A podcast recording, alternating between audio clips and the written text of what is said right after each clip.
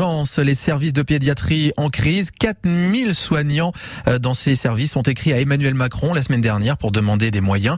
En pleine épidémie de bronchiolite, certains hôpitaux n'arrivent plus à tenir. On en parle ce matin avec Laurent Glaise, responsable de l'Union départementale CGT, Santé et Action sociale. Bonjour Laurent Glaise. Bonjour. Des enfants quotidiennement en danger, c'est à dire dans cette tribune adressée à Emmanuel Macron et signée par des milliers de médecins. Les mots sont très forts. A raison, il y a vraiment danger? Euh, oui, oui, on, pense qu'il y a vraiment danger et euh, c'est le résultat d'une politique euh, qui est menée depuis de nombreuses années où on arrive aujourd'hui dans des situations où on manque de lits et de personnel pour prendre en charge aujourd'hui des enfants dans ce pays. Donc oui, il y a vraiment un danger pour la santé dans ce pays, que ce soit pour les enfants ou mm. pour les adultes. Là, en l'occurrence, ce sont les urgences pédiatriques. On s'adresse aux parents qui nous écoutent en ce moment dans les Alpes-Maritimes.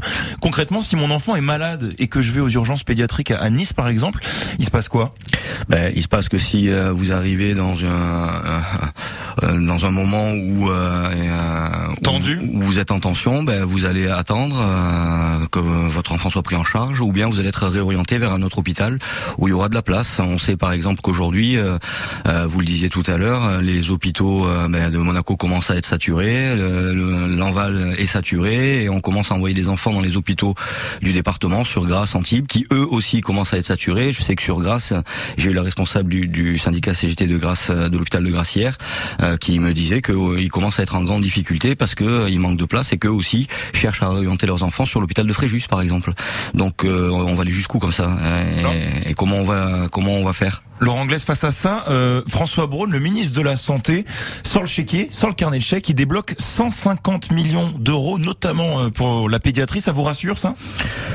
Euh, non, ça, enfin, ça nous rassure. Euh, j'allais dire. Euh, c'est mieux que rien quand même. Bah, c'est mieux que rien. Euh, oui, évidemment. Je vais pas vous dire que c'est mieux que, que, que rien.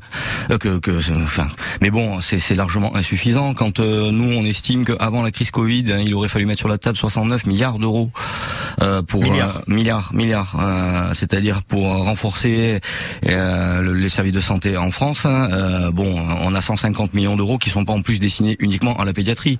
C'est 150 millions d'euros qui sont destinés aux services en tension et qui sont euh, qui seront débloqués après à vide des ARS.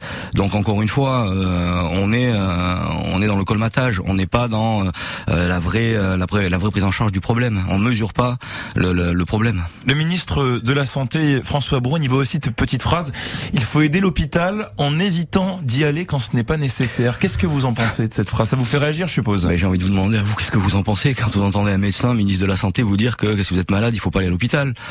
Enfin, il y a un moment donné, on n'est quand même pas des médecins, nous, euh, on est on est des citoyens. Donc, euh, comment vous vous jugez quand euh, il vous prend une une douleur dans la nuit ou quand votre enfant à 20 heures commence à faire de la température, que vous n'avez accès à aucun médecin en ville, vous faites quoi? Vous décidez que c'est pas grave? Et donc vous vous dites, bah, j'attendrai demain. Bah, non, ça peut pas marcher comme ça. Les parents sont angoissés et on comprend. Imaginez-vous avec un nourrisson de quelques mois ou de quelques semaines à la maison.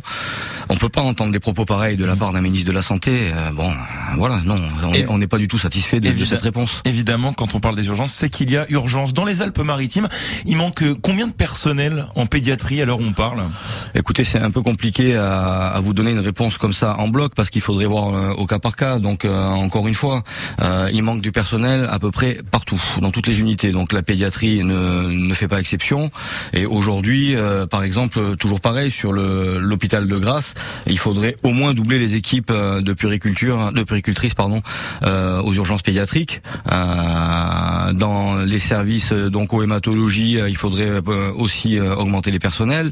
on connaît les, mêmes problèmes dans les services de pédiatrie que dans tous les services des, hôpitaux et j'ai envie de dire dans tous les secteurs de la santé et de l'action sociale. Mais est-ce qu'il n'y a pas un problème d'attractivité dans les Alpes-Maritimes sur la côte d'Azur? Comment assumer avec des salaires qui sont relativement faibles? Le, niveau de vie ici Est-ce qu'on peut les, les, attirer comme ça, ces soignants? Euh, c'est très très compliqué. Euh, c'est très très compliqué de, effectivement d'attirer euh, d'attirer des professionnels. Bon, alors dans cette région, en plus comme vous le disiez, qui est quand même très chère, la vie la vie est très chère.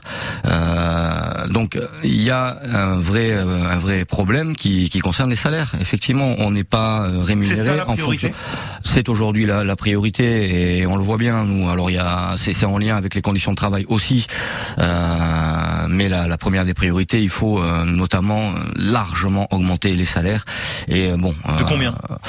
eh ben, Au minimum de l'inflation déjà. Et nous, on réclame que les salaires soient indexés sur, sur les prix, tout simplement. Et, et ça, le gouvernement refuse de l'entendre. Et encore une fois, que ce soit euh, au niveau du PLFSS qui se discute en ce moment même, d'ailleurs, euh, il y aura une action hein, demain, le 27... 27 octobre, euh, on appelle les, les, salariés, les syndicats se réunir sur l'hôpital de, de l'Archer à 11h30 pour une conférence de presse pour dénoncer justement le manque de moyens et la communication du gouvernement qui euh, crie sur tous les toits qu'il y a des efforts historiques qui sont faits. Enfin bon, 3,5% euh, d'augmentation du point d'indice pour les salaires des fonctionnaires quand l'inflation est à 6, un budget de la sécurité sociale qui augmente à peine de 3,7% quand on sait qu'il faudrait au minimum enfin au minimum 5 pour le 6 pour le maintenir, donc le prix de l'inflation est 8 pour, pour, pour vraiment progresser. Donc tout ça, ce sont des effets d'annonce qui sont largement insuffisantes par rapport aux besoins. Et on entend votre inquiétude ce matin sur France Bleu Azur. Merci beaucoup Laurent Glaise d'avoir été avec nous, responsable de l'Union départementale CGT Santé Action Sociale. Le rendez-vous est pris pour demain. Merci. Le 6-9 France Bleu Azur.